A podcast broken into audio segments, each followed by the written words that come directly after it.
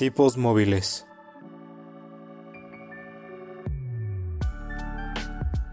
Un podcast que va más allá de los libros y de la realidad.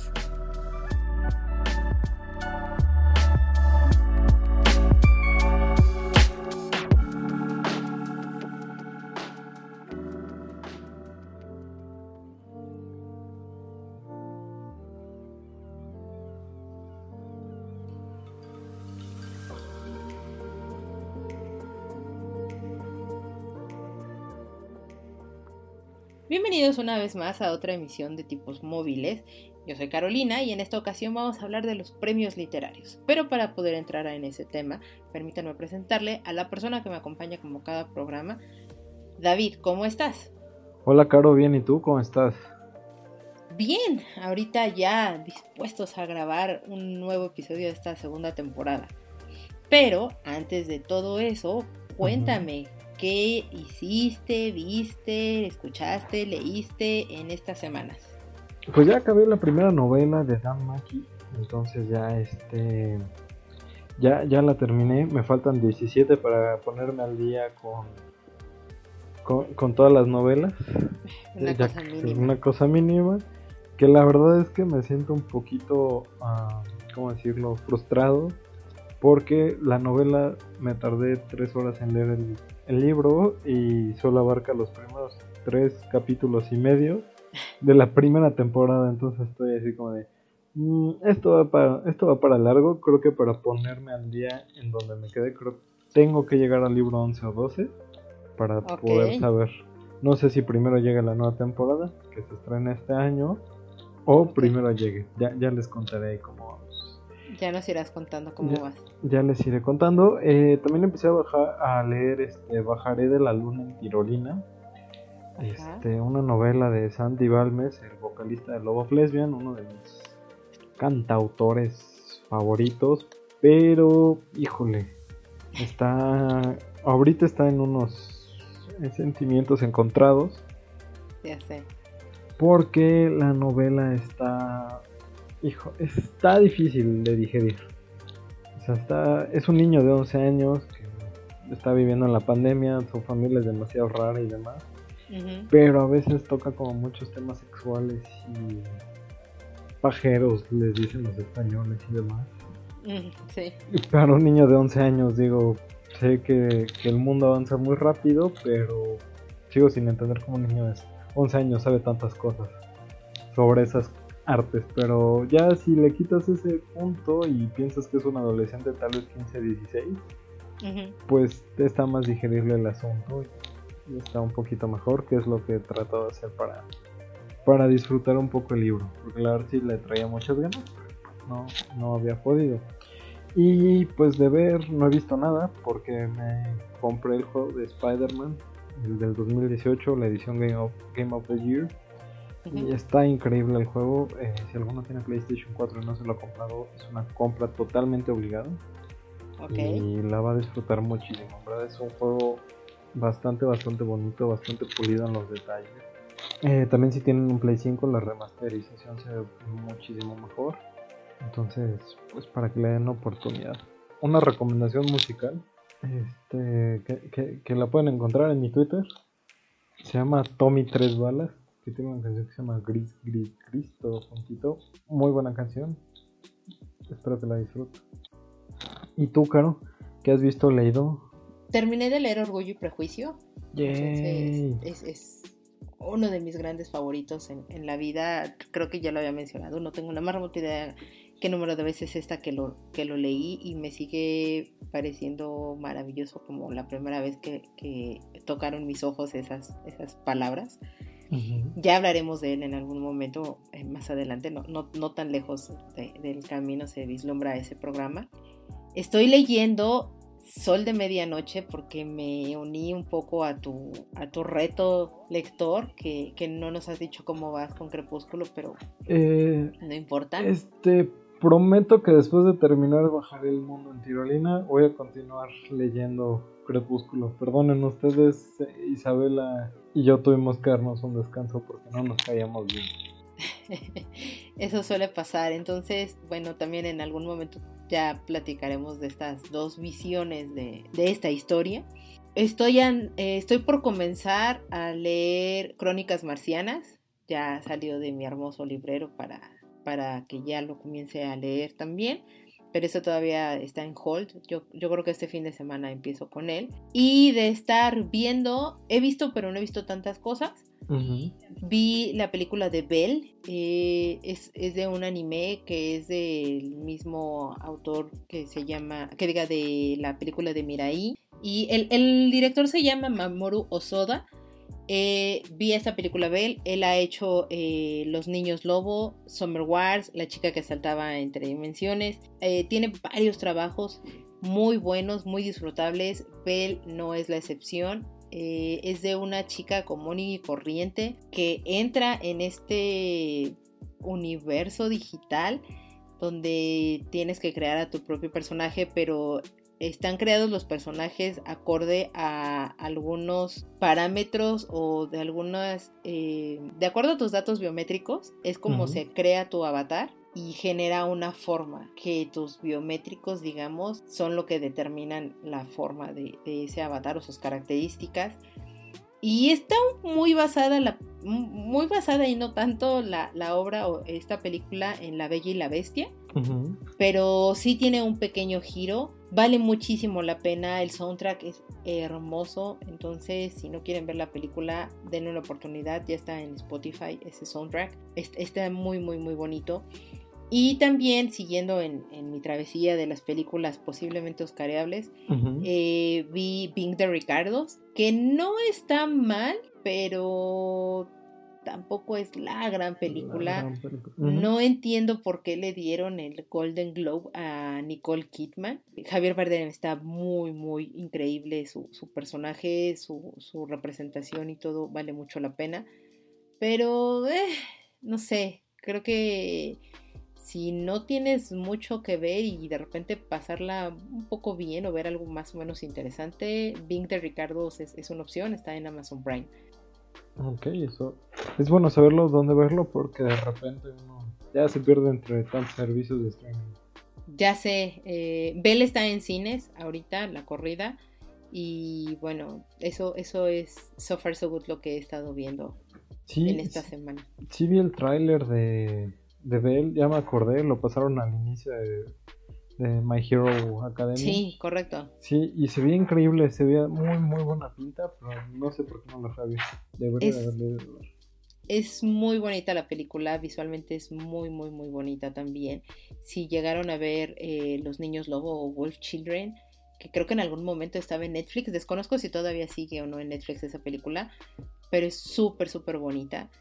Y, y el, el, el, director en general tiene un gran toque en sus historias. Entonces eso valdría muchísimo la pena que, le que la pudieran ver.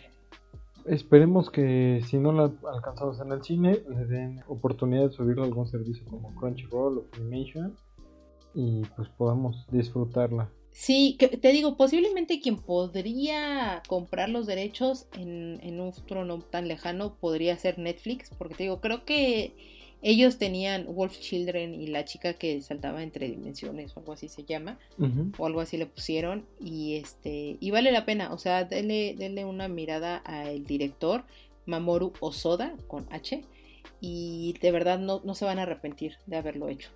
Perfecto, y pues justamente ahorita que estabas hablando de, de películas que podrían participar en los Oscars, pues pasamos al tema de hoy. Pues el día de hoy vamos a platicar de los premios literarios y esto por qué surgió. A mí me, surgió un poco la cosquilla porque el pasado 20 de enero fue cuando se anunció el ganador del premio Fraguara de novela de este año 2022, que fue Cristian Alarcón por su libro El Tercer Paraíso. Y lo que me llamó muchísimo la atención fue un comentario que leí en Twitter que le hicieron justo a la a la cuenta de, Alfaguara España, donde esta persona que se llama, eh, bueno, su, nickname es Pauland Browing, comenta, no entiendo vuestro premio, es como si no quisieran que se vendiera, esa insistencia de premiar únicamente autores de Latinoamérica que en España pocos o nadie conoce, en, países, en sus países tampoco. Con todo el respeto, no se entiende, pero enhorabuena a el ganador. Y yo dije, ok, estás primero insultando a la persona que ganó el premio, estás insultando por supuesto el premio y también insultando a el ganador y, parte de su trabajo que posiblemente ni siquiera lo conozcas, pero le dices felicidades, no, no, me queda como bastante claro como tu postura, ni mucho menos. Y es que bueno, sí es muy bien sabido que los premios pues sí destapan este tipo de polémicas en todo lo que es la industria editorial porque no vamos a olvidarnos del pasado premio Planeta 2021 que sacó a la luz a los que trabajaban bajo el seudónimo de Carmen Mola, que son los escritores y guionistas Jorge Díaz, Agustín Martínez y Antonio Mercero, por el libro de La Bestia. Totalmente. Y que fue también una gran polémica y, y una gran controversia y demás de cómo tres hombres se hacían pasar por mujeres y etc, etc, ¿no? Y no olvidemos también la controversia que se dio en el 2016 con el Premio Nobel de Literatura porque lo ganó Bob Dylan. Y fue como, ¿cómo puede ganar un músico algo literario y por qué lo hacen? Y, o sea, realmente es, una persona que se lo merece, ¿por qué no se lo dieron a Murakami? Etcétera, etcétera, etcétera. Y criticaban muchísimo eh, y, y, juzgaban demasiado si realmente este músico era realmente acreedor para poder ganar el galardón del premio Nobel, ¿no? y, el, y, en, resumidas cuentas, mejor dicho, pues hay mucha controversia, hay mucha polémica y no sé si podríamos nosotros decir, ¿los premios realmente están perdiendo credibilidad al respecto? Es una pregunta bastante, bastante interesante que hacer, bueno, que haces, que propones el día de hoy. Ah, es un tema muy difícil, ¿no? Porque concuerdo totalmente con Paula, Paula Brownie, porque muchas veces los autores que llegan al premio son autores totalmente desconocidos. Eh, me ha tocado cuando trabajábamos en editorial de repente ver premio, premio Planeta tal, este, tal año, pero de los autores pues no, no conocías como mucho. O sea, realmente eh, muchas veces se los dan a, gente un poco desconocida que no sé qué tanto mérito tenga el o qué tanto ah, se haya logrado para que la gente sin tener tan una, una base tan grande de fans haya llegado al, al premio pero por otro lado, eh, creo que es una buena manera de dar a conocer a los escritores. Es que al final del día creo que es eso. Digo, no vamos tan lejos. El premio Nobel de Literatura del año pasado, este Abdul Razak Gurna, que realmente es un autor que no es realmente tan conocido. Ahorita ya por supuesto lo empiezas a identificar más y, empiezas a conocer un poco su obra, porque varias editoriales, evidentemente, a raíz de que ganó el premio Nobel, comenzaron a traer su trabajo, porque aquí en, en, habla española o en habla en el español, no estaba realmente hecha ninguna traducción y hace poquito vi que ya estaban empezando como a traducir su trabajo y dices, pues no tengo la más remota idea ni siquiera quién es esta persona o, o a qué se dedica, pero concuerdo totalmente en este aspecto de decir, Tal vez el premio Nobel de Literatura no es que te brinde una proyección, pero los premios que son más de las editoriales o comerciales en ese sentido, creo que están perfilados totalmente hacia esa perspectiva. Eh, y, a un reconocimiento del trabajo de estas personas o a, su obra como tal. Bueno, no su obra, porque normalmente es ganado por un solo título, a diferencia de lo que es el Nobel. Pero yo preguntaría, si, si, vas a premiar a un autor que posiblemente ya trae una trayectoria o que ya tiene varios títulos publicados y se lo da solamente a el último, porque posiblemente es el mejor o porque está muy increíble o la aportación que hacen o qué sé yo, pero no es un poco irónico y entonces ¿cuándo le vas a dar oportunidad a las nuevas plumas, no? Creo que a lo mejor algo que se podría hacer, y corrígeme si estoy, estoy en algo equivocado, es tal vez hacer un premio, plan, eh, un premio concreto para escritores nuevos, escritores no tan conocidos, y otro premio para escritores que ya tengan como su, su base, ¿no? Podría ser. Digamos que ya puede existir, porque digo, adelantándome un poco eh, sobre, sobre nuestro guion y demás, o sea, hay, hay premios que ya son, digamos, de, de, de talla internacional, como el Sí. premio, obviamente el premio Nobel de Literatura, como lo es el premio Príncipe de Asturias, que creo que ahorita ya le cambiaron el, el- el nombre, El nombre, o como... Y, y digo, un, un premio que es internacional y que posiblemente no es tan conocido, o, o sí, es el Hans Christian Andersen, que es más hacia la literatura infantil y juvenil. Correcto. Pero son premios internacionales y que existen premios de repente locales, muy entre comillas, y que también son reconocidos, que es como el premio Alfaguara, el premio Planeta, están los premios Hugo, está el premio Cervantes, la propia Phil que está haciendo el, el- el premio Sor Juana. Inés. Entonces, creo que sí existe esta, esta cuestión de los premios que son para las grandes plumas o para las, los autores que ya llevan toda una gran trayectoria.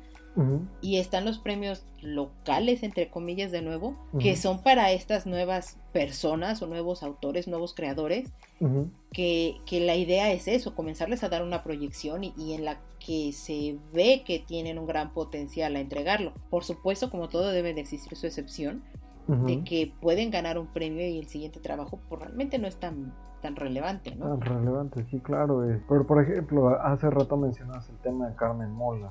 Eh. Carmen Mola gana el premio Planeta, que recordemos que es de los más grandes dentro de la literatura española, de, nuestra habla. Y pues era un autor totalmente desconocido que terminó denunciando tres autores, si mal no recuerdo.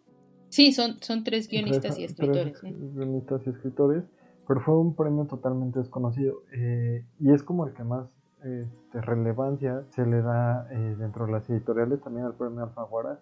Y a lo mejor ahí, no sé si exista, y tú que llevas más tiempo en la industria podrás decirme, ¿existe dentro del planeta Alfa, eh, Penguin, este, algún premio para grandes escritores dentro de ellos mismos? O sea, de ellos mismos? No, porque, o sea, aparte de lo que es la idea del premio Alfaguara, eh, es darle el reconocimiento a una novela que realmente está brindando una aportación hacia la parte literaria o que tiene como una trascendencia en el sentido de cómo está hecha la escritura. Porque, por ejemplo, y, y muy parecido es el premio Planeta, porque en el, en el caso de Carmen Mola, Carmen Mola ya había publicado previamente algunos títulos, tampoco son demasiados, pero su última obra, que es este de La Bestia, pues fue la que es realmente que está construyendo o, o generando eh, un modo diferente en su escritura Totalmente. y lo cual lo hace relevante. Por esa razón es que, que la nominan a ello. Y es que parte de la gran controversia que tenían es de que como tres hombres se, se escudaban tras el nombre de una mujer para que lo pudieran considerar. Pero yo ahí creo que también es, no olvidemos cuántas mujeres hace miles de millones de años se tuvieron que escudar en el nombre de un hombre para, Para poder poder- ser publicadas. Entonces. Creo que, o sea, si estamos hablando en un momento de equidad, Ujú. pues Carmen Mola para mí es el ejemplo de ello. Sí, to- totalmente un, un ejemplo de equidad. Es que, bueno, ahí ya nos meteremos en, un tema de qué tanto se está cumpliendo también en los Ujú. premios co- con, esta cuota de género que, que- que se está exigiendo actualmente en tantas cosas Y que no debería de existir. y que no debe de existir porque, pues, obviamente la, la igualdad, ¿no? Tanto de hombres y mujeres para, para crear Ujú, libros muy buenos. Tenemos el, el claro ejemplo de Orgullo y Prejuicio, un gran libro. Pero sí es todo un tema, o sea, realmente creo que sí se está perdiendo mucha credibilidad, re- retomando la, la, pregunta que me hacías, porque por un lado eh, justamente se está cubriendo una cuota, una, una cuota eh, racial, de género, de como tú quieras llamarlo, y por el otro lado, pues muchas veces los autores este, llegan hasta el premio y después desaparecen, ¿no? Libros anteriores al, al premio y, y no son las maravillas que, que- que te están que, que tú pensabas. Me acuerdo haber leído el de Javier Cercas, Ujú. Premio Planeta 2019, si me fue el nombre de cómo se llamaba, pero no era como el, el, el libro, Terra Alta se llamaba. Terra Alta. Sí era un buen eh, drama policíaco, pero no era a mis ojos como por ejemplo un libro acreedor de un premio. Ok. No sé si tú lo, lo hayas leído. No, no, no lo leí. definitivamente No. Perdone usted. No, no te preocupes, pero este, por ejemplo, recurre mucho a la violencia, a todas estas escenas gore, eh, muy explícita la violencia y todo el asunto, que yo siento que es una manera más sencilla de escribir que, que, elaborarlos de otra manera. No, no sé, esa fue mi percepción. Sí está bueno el libro, pero así que digas un libro para ganar el premio Planeta por la mejor novela del año. Claro. Pues no. Y es que creo que ahí es donde eh, eh, radica la subjetividad de los premios, porque esta mujer que, que hacía, o bueno, este, este persona, ¿no? Eh, Pauland Browning, que, que, decía, pues es que nadie los conoce y demás, ¿realmente qué tan relevante es eso? Porque yo te preguntaría, Javier Velasco, que es un, ganador del premio Alfaguara, no, no, no, recuerdo ahorita exactamente de qué año, pero es un ganador del premio Alfaguara, mucho antes de que ganara el premio, nadie lo conocía. Nadie no es, bueno, estoy generalizando y perdónenme por ello, pero ¿qué tan conocido era antes del premio Alfaguara? Y una vez que se convirtió en el premio Alfaguara, perdóname, pero es uno de los autores eh, mexicanos que escribe y que se convierte en, éxito de ventas. Porque gracias al premio Alfaguara se hizo quien es. Total. Entonces, y hay libros de él que son buenos y hay otros que de verdad no son tan buenos como el de todo mundo. Sí. Porque todos tenemos nuestro momento y nuestros chispazos de, de brillantes, como también la ausencia de ellos. Correcto. No, y, y a eso, o sea, creo que ahí es donde para mí entra el conflicto, porque realmente no sé qué tanto a la gente le importe o no saber quiénes son los ganadores, sino creo que deberíamos de, de ok, estoy atento a que tú ya ganaste como lo que, lo que te sucedió a ti con Javier Cercas. Lo leíste, te acercaste, o sea, posiblemente lo conocías o no a este autor, te acercaste a, a sus textos y dijiste, no me agradó, o sea, para mí he leído cosas mejores, etcétera, etcétera, etcétera. Ahora, la cantidad de gente que se inscribe para estos premios también es enorme. Gigantesca. Sí. Y me consta que de verdad todos los textos que entran a la convocatoria, todos son leídos. Todos. Y obviamente debe de existir un texto que sea el más relevante. Sí, totalmente de acuerdo contigo. Hay, hay uno que, que tiene que que resaltar, eh, si mal no recuerdo, por ejemplo, eh, con Javier Cercas, algo que hablábamos, era que el que se quedó en segundo lugar era muchísimo mejor libro. No tuve el placer de leerlo, pero decían que estaba muchísimo mejor que, que Terra Alta. Entonces, pues sí es bastante subjetivo el premio, o sea, ¿qué, tanto influye la persona o los conectos de la persona? Porque eso también se hablaba, ¿no? Muchas veces los premios los consigue la gente que tiene las influencias necesarias para llegar a esas instancias entonces, ah, se vuelve, se vuelve un tema muy complicado. Se vuelve un tema complicado y es que aparte también creo que influye mucho de qué premio estamos hablando. Si estamos hablando de los premios entre comillas locales o, comerciales o si estamos hablando de los premios internacionales. Porque, por ejemplo, mucha gente criticó que Bob Dylan ganara el premio Nobel de Literatura. Pero el premio Nobel de, Literatura no califica solamente el último libro o la última obra, sino califica toda la obra del autor.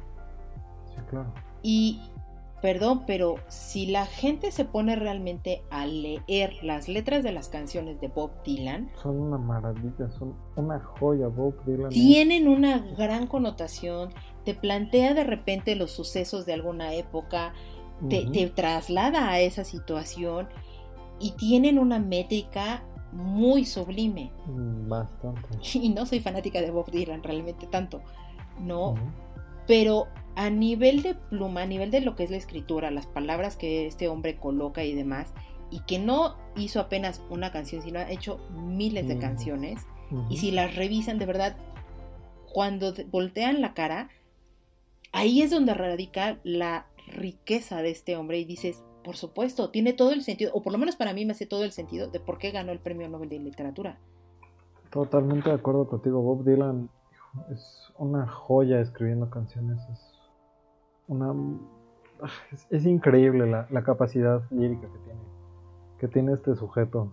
Y tan solo escucharlo hablar te, te genera algo. Ahorita me acordé de un programa que creo que hizo para la BBC hablando de canciones con besos y canciones dedicadas al amor. Y incluso hablando es muy elocuente y te transmite muchísimas cosas. que también se ven plasmadas en su, en su obra. Sí, y, y, y eso es a lo que voy. O sea, creo que los premios muy entre comillas, llamémoslos pequeños, sean premios comerciales o, algo por el estilo, creo que su gran objetivo es ese, o sea, comenzar a proyectar a grandes autores porque ellos mismos se han colocado el, nivel de la vara con las que se les va a medir y de ahí en adelante tienen que ir trascendiendo y creciendo muchísimo más. De nuevo, puede o no suceder. Puede o no suceder, totalmente de acuerdo contigo. Y ahí yo lo que preguntaría un poco hacia, hacia el otro lado, porque digamos que ahorita lo estamos hablando y diciendo desde la perspectiva de los lectores, pero también los que participan en estos premios, ¿tú crees que lo hagan más porque van a ganar este renombre o por la cantidad de dinero que pueden ganar? Pues todo depende, ¿no? Yo creo que por ambas cosas, digo que, como dice ese dicho de las abuelitas, ¿a quién le dan pan que llore? Ajá. Este sacando las frases antiguas. Ya sé. Pero pues realmente yo creo que también se inscriben por el renombre, por el, el hecho de que lleguen a ser finalistas y finalistas de un certamen que, como tú dices, les da muchísima este, proyección. Justamente lo estabas diciendo, ¿no? Por ejemplo, Javier Velasco. Yo creo que en el momento en que se inscribió para el premio Alfaguara, pues más que nada buscaban la proyección. Ya si te dan el pues, bienvenido sea, ¿no? Te permite llevar una vida más, más holgada que te permite seguir creando libros y dedicarte a lo que te gusta. Que creo que es donde muchas veces se pierde también. Y ahí no sé si, estarás de acuerdo o no. Que hay muy buenos escritores que por falta de dinero, tiempo y tener que dedicarse a otras cosas, pues sus escritos no pasan de tal vez unos conocidos, un poco WhatsApp y ya. Pero jamás tienen esa repercusión que podrían tener cuando ya empiezan a concursar o cuando su nombre ya empieza a sonar. Por supuesto, porque también es, es por ejemplo, como, como los que llegan a concursar en las becas de, de algunas universidades o cosas por el estilo. Evidentemente la beca, y creo que la intención por la que se inscriben, y, y o sea, posiblemente me esté equivocando o no, es, mera pura y cochina especulación lo que les diré, pero creo que lo hacen justo por lo que acabas de decir, o sea, con la finalidad de decir, ok, voy a participar en esta beca con la finalidad de ganarla, obtenerla y así poderme dedicar a escribir lo que realmente yo quiero para que pueda en algún punto tocar la puerta en una gran editorial o que yo pueda sacar mi, mi texto al público, lo comience a conocer, me conozcan y de ahí en adelante seguir yo avanzando por mi propio pie. Y no me parece nada injusto, ¿sabes? Totalmente de acuerdo contigo. Eh, incluso, o sea, eh, trabajando en la editorial y llevando el correo de la editorial, recuerdo que muchos escritores me decían así de, oye, es que tengo tal libro que trata sobre esto. Te quiero mandar mi escrito para que lo leas y es como, yo no veo esa parte, pero eh, se lo rendió a la persona que, que te puede ayudar. ¿Cuántos de esos crees que realmente alguien los haya leído y les haya dado una oportunidad? Porque realmente eh, son escritores demasiado underground que no, que, no pasaron de ahí. Y justamente el inscribirte un premio y tal vez llegar un poco arriba te permitiría alcanzar cierto estatus. Claro, y, hay de todo, ¿eh? porque ahorita me hiciste recordar en, en la otra editorial donde yo trabajé hace mucho, mucho tiempo, y que llegaban, de verdad llegaban muchísimos, muchísimos, muchísimos documentos eh, digitales e impresos, o sea, así de, mi impresora y lo engargolaban y todo, o sea, muchísimos de estos para dictaminarse y que los pudieran editar ahí en, este editorial, en alguno de los sellos editoriales, ¿no? Y había cosas que de repente los propios editores pues sí decían, mira, se escucha interesante o no, pero había cada cosa también que, híjole. Híjole. Ese, es tener confianza, señores. Oye, pero si Buenos Samaritanos llegó. ok, ok, ok, ok. O sea, hasta me estabas ahogando. Sí, estabas generando. ahogando de... una muerte aquí en vivo en el programa. no, no, claro, por favor no nos abandones. Pero sí, o sea, ¿qué te digo? Hay de todo hay de todo. Eh, por supuesto, influyen muchas, muchas, muchas cuestiones para que un libro que se dictaminó sea considerado para publicación. Y, cabe mencionar que el hecho de que, ok, después del dictamen, la editorial diga, ok, tu texto puede ser, todavía necesita trabajo ahí, ¿eh? O sea, no es así como tal cual como llegó de tu computadora a la editorial, así lo van a publicar tal cual. No, de verdad existe todavía un trabajo intermedio bastante amplio que evidentemente dependerá mucho de qué tan bueno o no sea el texto y, y qué tanto tenga la apertura el autor para escuchar a su editor y enriquecerlo más. Los editores, por supuesto, siempre buscarán enriquecer muchísimo más el texto que, que, nada en el mundo, ¿no? Pero bueno, hay, de todo. de, nuevo, está Buenos Samaritanos. Escuchen nuestro programa. De Buenos Samaritanos. ¿Tú, tú, por ejemplo, ¿qué piensas? ¿Crees que sí se inscriban o no? Por, por el dinero. yo creo que es junto con pegado. Hablando de los, de los dichos de abuelitas y viejitos. Hoy, hoy vamos a sacar dichos de abuelitas. Muy bien. Ya sé, e, este es junto con pegado. Porque creo que evidentemente cuando entras a un concurso lo primero que esperas es ganar y conseguir el premio. Entiéndase, puede ser un premio, un trofeo, una medalla, un, aplauso, como sustanciosas y jugosas sumas de dinero como existen en estos premios literarios, ¿no? Pero también sabes que al momento en que tú lo ganes, pues te ayuda a ir teniendo tus propias credenciales o armar tu propio currículum, de decir, pues es que ya gané el premio bla, bla, bla. O sea, tampoco soy tan, tan pelagatos tres, ¿no? Sí. Y, y obviamente el hecho de que si, si en tu currículum está de gané el premio Alfaguara o gané el premio Planeta, gané el premio Cervantes, pues evidentemente tampoco es como para que te digan, ay no señor, aquí no venga a publicar este, ok, algo tiene esta persona y hay que tenerlo en la mira para ver qué tanto avanza, no.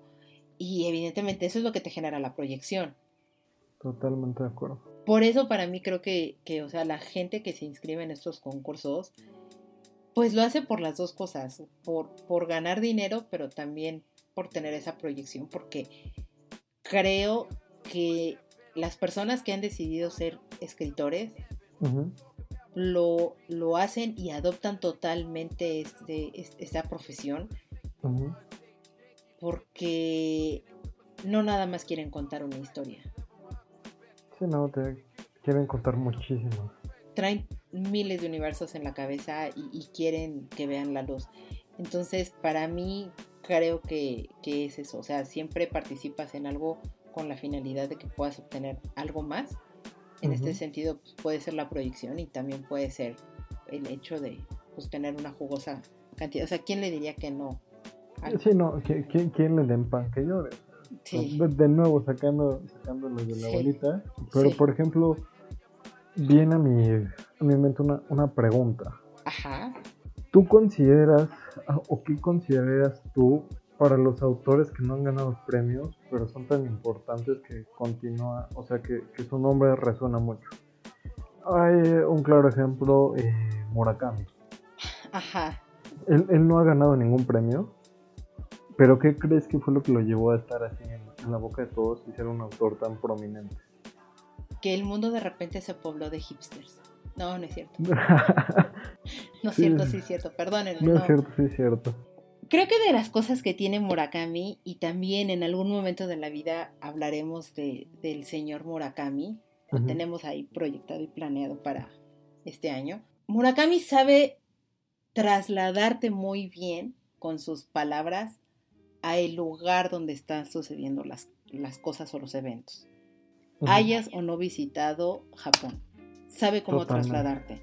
Totalmente de acuerdo. Sin embargo, eh, y, yo creo que eso es parte de la magia que tiene y por lo cual mucha gente le agrada a Murakami. Eso es algo que yo creo, o sea, tampoco me consta y lo puedo firmar en piedra, pero es algo que yo creo y, y yo vislumbro porque mucha gente dice, es que las veces que he podido platicar con algunas personas que han leído Murakami que están fascinadas con él. Evidentemente se darán cuenta, no es mi caso. Eh, normalmente lo que me platican es eso, o sea, es que cuando te platica de tal lado y tal, y es, sí, esa parte se las concedo, pero las historias, para mí, ahí es donde no tiene su fortaleza. Ok, ahí es donde le hace falta un poco a... Y entonces, ahí es donde para mí entra esta parte de la subjetividad. Sí. porque mucha gente, y desde hace muchos años, la gente está pidiendo que a Murakami le entreguen un Nobel. Sí, eso es una de las grandes controversias que se ha dado, que no, que no se lo han dado. Pero lo que califica el Nobel es cuál ha sido el aporte cultural, social y literario que tu obra completa ha entregado.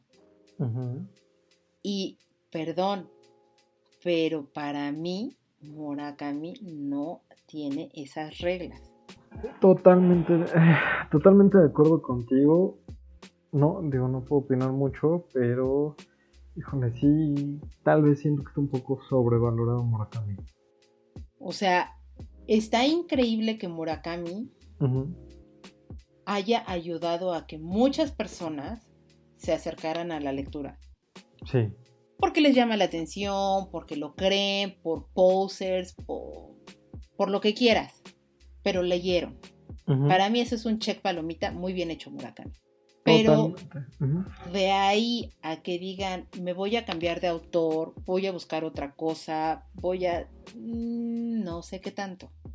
Porque, de nuevo, creo que Murakami sí te traslada a los lugares, más no creo que sus historias tengan esa solidez como para querer saber más de lo que este hombre trae en la cabeza y te quiera contar. De nuevo, o sea, no, no me quiero explayar ni, ni, ni, debrayar demasiado en esto porque Sí, por- porque en algún momento Sí. haremos un programa de Murakami. es correcto, pero muy a grandes rasgos para mí es eso, o sea, Murakami por esa razón creo que no ha sido considerado para el premio Nobel. Sin embargo, es un autor muy popular, o sea, es un como Paulo Coelho. Uf, uf. Se- Nos estamos metiendo en camisa de once. Paulo Coelho también es un autor que creo yo muchísima gente lo ubica, muchísima gente lo reconoce, le encanta. Y es como, mm, ok, no me parece lo más trascendental. Sí, no, no, no. De hecho, Paulo Coelho, Dios nos perdone, pero es uno de los autores con el que más te hacen bullying en muchos lados. Mm, Entonces, como que dices, cuando dices que te gusta la lectura y dices que te gusta Paulo Coelho, y o sea, ya, ya ahí sabes, ¿no? El nivel de. el nivel que puede llegar a tener la plática. No, no he tenido nunca el gusto de leer algo de Paulo Coelho. Yo, yo sí, Yo sí, ya, ya leí algo de Paulo Coelho. Y, o sea, muchas de las veces por las que yo de repente leo ciertos autores o ciertas cosas, pues es, continuando con los dichos de la abuelita, es para tener los pelos de la borra en la mano. Ok, ese sí estuvo muy de abuelita. Porque, o sea, sí te das más o menos una idea de, de qué trata este, este autor o, o en cuestión y todo. Y, y dices, bueno, está bien, yo no conecté, hay mucha gente que sí. Sin embargo, es como, ok, ¿y esto qué le aporta al mundo de la literatura? Sí, to- totalmente. O sea, cri cri, nada, ¿sí? Sí, sí, sí, es como. Qué bueno que, que- que mucha gente, porque, porque puede ser una, una forma narrativa muy simple o Ujú. muy sencilla y no demeritándolo, sino, o sea, es, es- un lenguaje bastante amigable, pues, para que se acerque a muchísimas personas. Adelante y bien recibido. Sin embargo, tampoco es como tan trascendental como para que diga todo el mundo debería de leer esto, ¿no? Debería de leer El alquimista de Paulo Coelho, ¿no? No, no lo he leído, pero. Eh. Mucha gente te lo recomienda y es como. Eh, Es como, la, es como Ricardo Arjona de los libros. Pero ya ahí nos vamos a meter en otro tema. Sí, sí, sí, no. Mira, mejor te platico rápidamente. Eh, mencionaba hace rato, ¿no? ¿Cuáles eran más o Ujú. menos los premios literarios que existen en el mundo? Está el Premio Nobel de Literatura, está el Premio Príncipe de Asturias de las Letras, está el Premio Hans Christian Andersen, que son, te digo, estos, estos premios internacionales Premios que también son internacionales, pero que se llevan un poquito más en la parte de Estados Unidos. Están los premios Nebula y los premios Hugo. Eh, no sé si los conozcas. No, no, había escuchado de ellos. Los premios Nebula se tratan de eh, premios que se dan desde 1986 y se dan por la Asociación de Escritores de Ciencia Ficción y Fantasía de Estados Unidos. Entonces, evidentemente, para que no falte, y así en el bingo de, tipos móviles, Carolina va a hablar de Neil Gaiman. Sí, Neil Gaiman. Sabía que hacía falta, sabía que hacía falta los de hoy. Neil Gaiman ha ganado premios Nebula porque habla de ciencia ficción y también ha ganado premios Hugo. Los premios Hugo son muy similares porque hablan sobre eh, alcanzar el máximo punto o los mayores honores en la literatura de ciencia ficción y fantasía. Eh, y son nombrados así por el inventor que hizo, o que mejor dicho, inventó el término de ciencia ficción. Por eso son premios Hugo, por Hugo Gensbach. Ok, eso, eso es un dato muy bueno, no, no lo había escuchado. Estos dos premios, eh, si te gusta mucho el género de ciencia ficción o de fantasía, de cajón debes de conocer a muchos autores que han ganado en, este, en estos premios y que son muy, muy, muy famosos o reconocidos en ese género literario. Entonces, yo sé que la fantasía no es tan lo tuyo. Sí, no, no, no es tan lo mío, pero podríamos darle una oportunidad a alguno de los premios Hugo o de los premios Nebula. Es correcto. De hecho, el eh, The Graveyard Book es un ganador del premio Hugo. Ah, es muy buen libro. Muy, muy, buen libro. También tenemos que lo en algún futuro. Sí, señor. Eh, pero bueno, están esos, esos eh, dos premios que te digo, son internacionales, pero están mucho más focalizados a la parte de Estados Unidos. Y ya hablando de premios más locales, entre comillas, está el premio Cervantes, está el premio Alfaguara de novela y el premio Planeta. Esos son, eh, por lo general, premios que se entregan en España. Sí. ¿No? Y el mayor aporte de estos es lo que ya habíamos dicho, ¿no? O sea, cuál es el aporte o la relevancia literaria que están entregando o mostrando a, las personas. Muchos de estos van en función de ello, ¿no? Y van a decir, bueno, Carolina, ¿y para qué nos estás haciendo toda la lista de esto? Bueno, yo te preguntaría, ¿tú conoces algún premio literario que se otorgue aquí en el país? Más allá del premio Sor Juana Inés de la Cruz, que es como que le hacen un poquito más de ruido. No. ¿Tú conoces alguno? No. Y eso es triste. Bastante porque entonces nos habla de que los premios literarios en México no son tan relevantes. Por lo tanto, los autores mexicanos que llegan a participar en esto pues, pasan totalmente desapercibidos.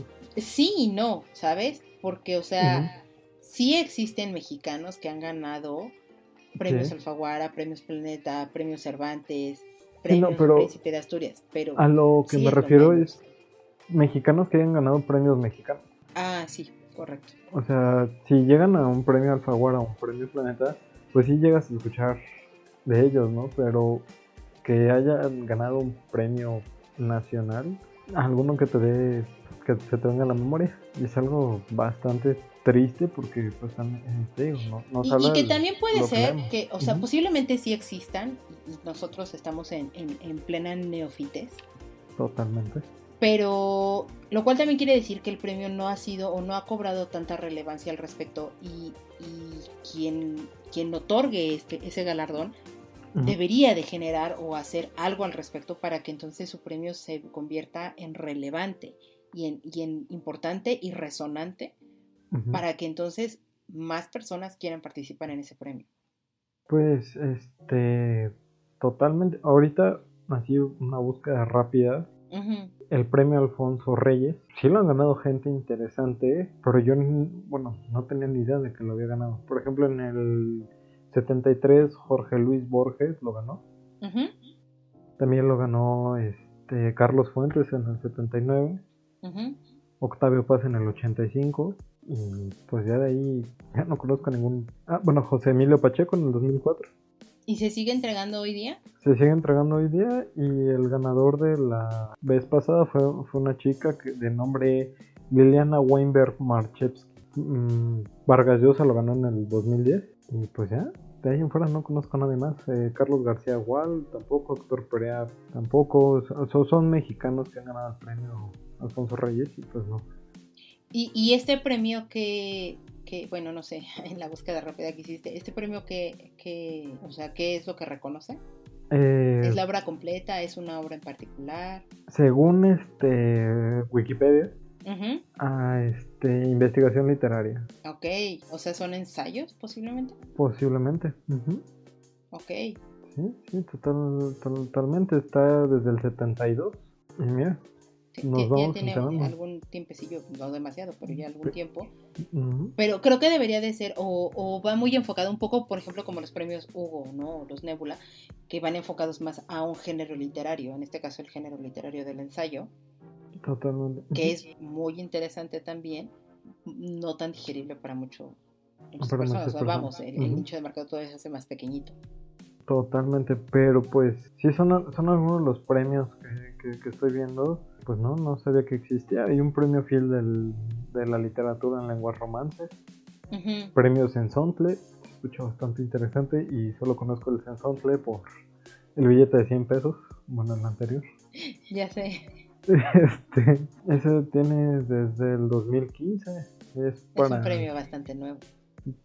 Es para lenguas indígenas. Y, y está muy interesante. Y creo que, por ejemplo, a ese premio se le tendría que hacer muchísima mayor difusión Totalmente. para que se haga, porque, porque hay muchísimos autores también que se enfocan en ello, ¿no? Y que no los tienes que descuidar. Entonces, bastante interesante. Sería cuestión de alguna vez darle una. poder hacer algún programa de. Pues de premios literarios mexicanos, ir conociendo un poquito más acerca de ellos, ¿no? También como esta parte de darle difusión a, a lo que tenemos aquí para, para los libros. Y no solo de enfocarnos a lo mejor en, en premios este, fuera de, de México. Me parece una, una maravillosa propuesta y pues digamos, compro- nos comprometeremos a ello totalmente, a, a empezar a buscar un poco más sobre los propios premios mexicanos y nosotros, como bien dices David, aportar de repente un granito de arena a, la difusión de estos propios premios y, y ayudar a, a su crecimiento. Sí, ¿no? Y también a los autores, ¿no? Un poquito. A ver qué, qué hay, de, qué hay este, en estos lugares. Totalmente. Y hablando de autores, pues hablemos un poco de algunas recomendaciones de ganadores de los premios que hemos estado platicando. ¿Te parece? Me parece bien. Eh, mi primera recomendación, vamos a ir uno, uno, uno y uno si te parece David. Me parece bien. Mi primera recomendación es Doris Lessing, la ganadora del Premio Nobel de Literatura del 2007. Libros más resonantes o más importantes que los podría recomendar es El cuaderno dorado, El diario de una buena vecina y El quinto hijo. Es, de repente un poco enredada su, su escritura de esta señora, pero la verdad es que es bastante, bastante interesante, entonces denle una oportunidad. Yo les diría empiecen por El cuaderno dorado.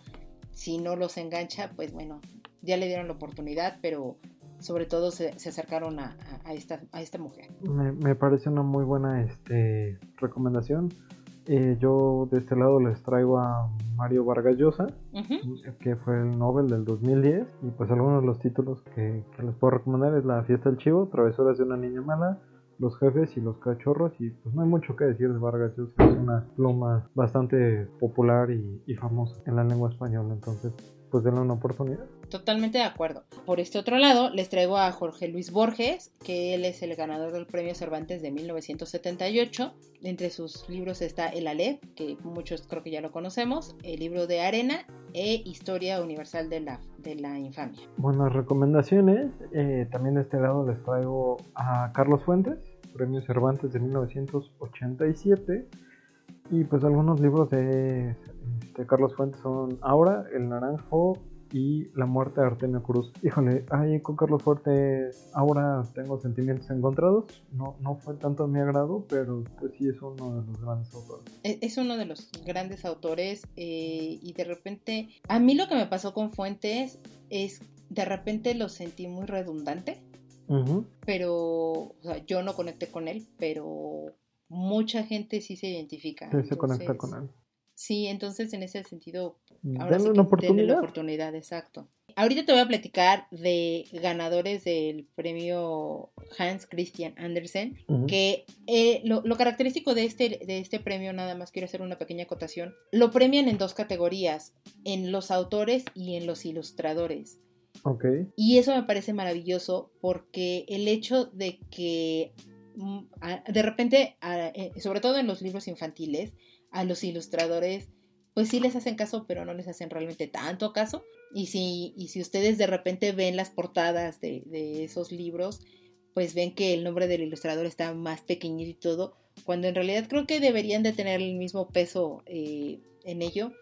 Y este premio sí les, les hace caso, sí los voltea a ver, porque las imágenes y, el texto son cosas que se complementan muy bien y que trabajan a la par. Ya después de mi gran paréntesis sobre el premio Hans Christian Andersen, les recomiendo a Catherine Patterson, que ganó este premio en 1998 y entre sus libros más importantes está Un puente hacia Terabitia, que es uno de los más reconocidos. También está La gran Gilly Hopkins.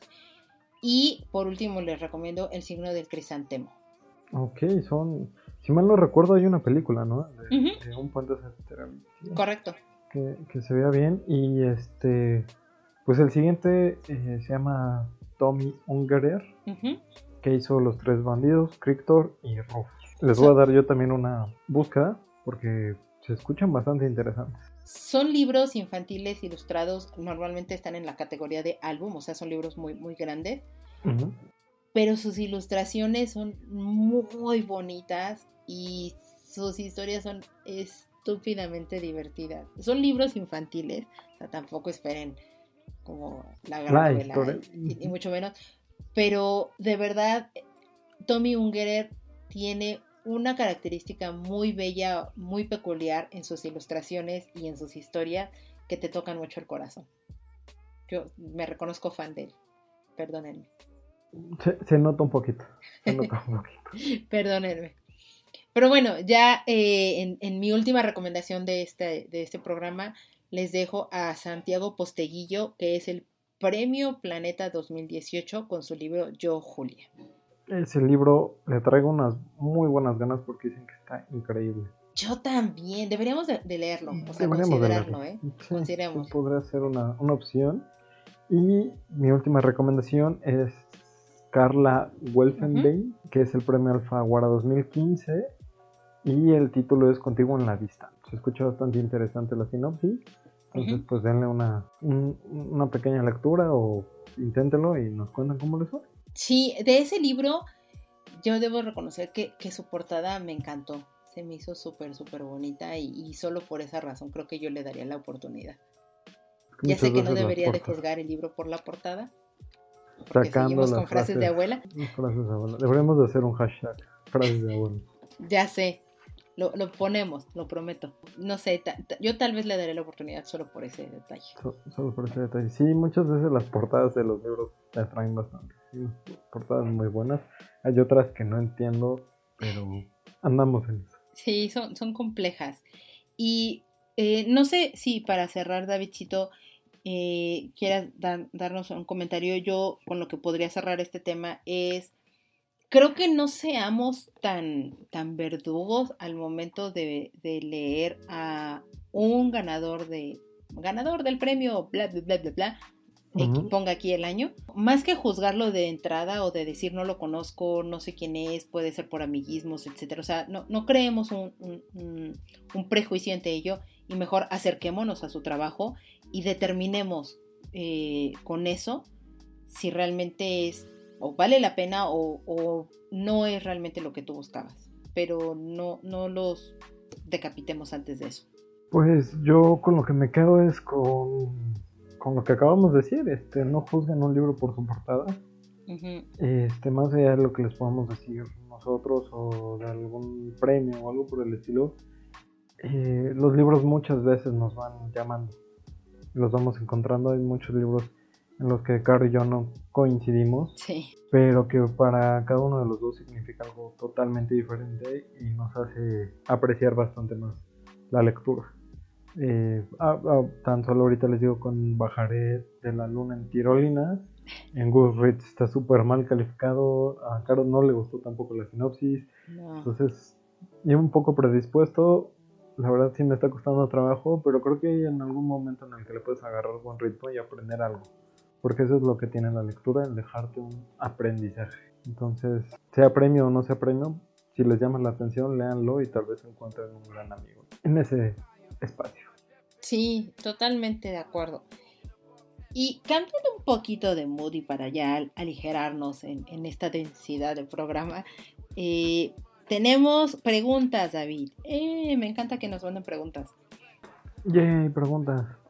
Nos las manda nuestro queridísimo amigo Adam, que por cierto le quiero mandar un saludo enorme a él y a, todos los chicos del podcast beta, pero sobre todo a Tonali, porque lamentablemente él cayó enfermo de COVID, pero ya está bien y eso me da muchísimo gusto. Entonces, síganse cuidando muchísimo. También nuestro querido amigo Manu, que lo queríamos tener de invitado esta semana, pero igual, misma situación. También él está ya más, más allá del bien que del mal pero no por eso dejarnos de, descuidar, por el contrario, protejámonos muchísimo y les mando un saludo a todos ellos.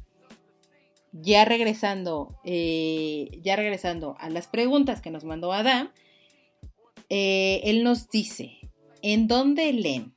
¿En dónde leo? Pues en cualquier lado. en cualquier lado, eh, antes cuando no había pandemia, en el metro, este, si el libro estaba muy interesante en el, metro, en el camión, en mi cama, en el escritorio, en cualquier lugar, porque pues no te puedes desprender del libro, pero regularmente era en el metro. Ahorita, pues, obviamente por, por pandemia, pues en, en, casa, en el escritorio o de repente en la cama, cuando quiero despejarme de la mente. ¿Tú en dónde lees, Caro? Yo igual, o sea, también normalmente acostumbraba a leer muchísimo en el transporte público eh, me pasaba un poco lo que a él ahorita les, eh, entenderán un poco más este, este, comentario. Y ahorita leo aquí, evidentemente en casa, también en la primera oportunidad que yo pueda, eh, si me traslado a cualquier otro lugar, un libro viene conmigo. pero pues sí, prácticamente cualquier oportunidad o momento, pues lo utilizo para leer. Sí, pues Adam nos dice que él cuando trabajaba en la oficina leía mucho en el transporte público eh, en un punto se le hacía interminable el trayecto si no traía un libro y pues ahora este que está en casa dice que hace que, lea mucho menos, que es lo que, lo que tú comentabas, ¿no? Sí, totalmente. O sea, a mí a raíz de la pandemia y ya no tener que trasladarme mucho menos, pues de repente sí me, me costó un poco más de trabajo leer aquí en casa, pero ya ahorita agarré ritmo y y busqué el propio tiempo y demás, y pues ya, no, no, no sufro tanto de ello. Sí, no, buscando el tiempo y pues el, el, momento correcto y un Kindle al lado siempre hacen mucha ayuda porque es muy ligerito. En vez de estar viendo memes en Instagram, Facebook, cualquier red social, pues estar con el Kindle ayuda bastante a, a que puedas concentrarte en la lectura y pues también nos pregunta Adam que, qué haces cuando les pones música o tienes que estar completamente en silencio. Normalmente yo leo con música. Eh, no, no, sé leer de otra, de otra manera. Eh, me distrae muchísimo. O sea, si yo no traigo audífonos puestos y estoy en, un lugar con mucha gente, no puedo leer eh, o no me puedo concentrar. Me cuesta mucho trabajo el, el, ruido, sobre todo porque mi cabeza empieza a poner atención en las conversaciones de otras personas o en estar viendo a la gente. Me, gusta observar de repente mucho a las personas. Entonces, e, eso, o sea, eh, creo que los audífonos o la música, mejor dicho, lo que me ayuda mucho es a meterme en el mundo del libro y no salirme de ahí. Pero en tu caso es música clásica, música Indistinta, o sea... Cualquier tipo de música sí, evidentemente música que me guste, ¿no? O sea, si me pones un reggaetón o algo así, evidentemente no, eso nunca va a pasar por mis oídos, pero música que me guste, no importa si es clásica, no clásica, con letra, sin letra, no, no importa, pero tiene que ser música, eso sí es muy importante, porque si es, si es algún podcast o algo donde estén hablando y, demás las personas, no, eso me distrae. Ok, ok. Eh, en mi caso, yo también tengo que leer con música, de hecho es como todo un ritual. Eh, me pongo mis audífonos, me pongo a leer y y muchas veces este, depende de lo que estoy leyendo, es el tipo de música que escucho. Por ejemplo, ahorita que estoy con Santi Balmes, me, gusta mucho este, escuchar a Love Lesbian, porque la voz de Santi Balmes como que me hace sentido con lo que estoy leyendo. Entonces, a veces también, si estoy leyendo algo de, acción, me gusta poner música con, un ritmo más rápido, con bajos más potentes, para como teletransportarme más hacia esa escena. Ok. Entonces sí es como todo un ritual, Caro, Caro este, sabe que la música y yo somos uno mismo. Y sí. Entonces, sí es algo que me ayuda a conectar más con, con el libro. Y pues Adam nos dice que él pone música ambiental, pero que le es imposible leer con música que tenga letra o con alguna serie o película Sí, muchas veces pierdes la concentración si le empiezas a poner más atención a la letra o algo por el estilo que a lo que estás leyendo. Que, que mucha gente le pasa, creo que en algún momento con, con, esta Lourdes lo comentamos, ¿no? Que ella también necesitaba música instrumental o, música uh así, porque se distraía. Y creo que mucha gente le pasa, a, a mí no, o sea, repito, puede ser con letras, sin letra en inglés, en español, en, en algún cualquier otro idioma. No, no tengo problema con ello pero sí, si es un programa de radio, si es un podcast, si es algo así donde existe una conversación, no, no puedo, y, mucho menos con, con, televisión o algo por el estilo, no, normalmente no, no puedo concentrarme. Sí, eso es un poquito difícil, pero si te igual a mí me pasa como a ti. Con, cualquier tipo de música, eh, más si la historia está tan buena. Sí, y si la historia está buena, bueno, puede estar en perfecto silencio y soy yo y el mundo del libro y ya se acabó. No existe esta realidad. Totalmente de acuerdo contigo. Entonces eso, eso también influye mucho. ¿Qué, tipo de, historia o libro es el que traigo en las manos para determinar? Para poder leer. totalmente. Pero bueno, eh, muchas gracias por las preguntas, Adam. Y Davidcito, pues vayámonos despidiendo. Muchas, muchas gracias por estar un programa más aquí conmigo. Es un gran placer. El placer es totalmente mío. Muchas gracias, Dan, por igual por escribirnos. Y pues con toda la confianza del mundo pueden pasar a dejarnos sus, sus preguntas. Sí, por favor. Nos encanta responder cosas. Muchas gracias a toda la gente que llegó hasta este punto del programa. Eso en verdad lo agradecemos infinitamente. Esperamos que sea de su agrado y, y que lo disfruten demasiado, así como nosotros los disfrutamos en estar haciendo estos programas. Eh, los invitamos a que nos escuchen cada 15 días, que nos compartan con sus amigos, con sus conocidos, con sus desconocidos y, todos los demás, para que podamos llegar a más personas, lleguemos o, difundamos de alguna u otra manera el, hermoso mundo y hábito de la lectura, que nos sigan en, en nuestros perfiles de la plataforma que ustedes gusten Estamos publicándolas constantemente en nuestras redes sociales. Síganos en Tipos Móviles Podcast, en Instagram, en Móviles Tipos, en Twitter. Estamos poniendo también información relacionada al tema que tratamos en nuestros programas. Les damos de repente recomendaciones de otras cosas. Entonces, dense una escapada también por allá y, síganos, denos un like, un retweet, etcétera. Eso también lo agradecemos infinitamente. Y síganos también en, en, nuestro perfil de Spotify, donde vamos a estar subiendo música, ya tenemos algunas cuantas playlists ahí y les seguimos agregando y agregando más música al respecto para que pues de repente les ayude también a entrar en el mood de los libros que se encuentren ustedes leyendo. No me queda muchísimo más que agradecerles, despedirme y decirles hasta la próxima. Adiós.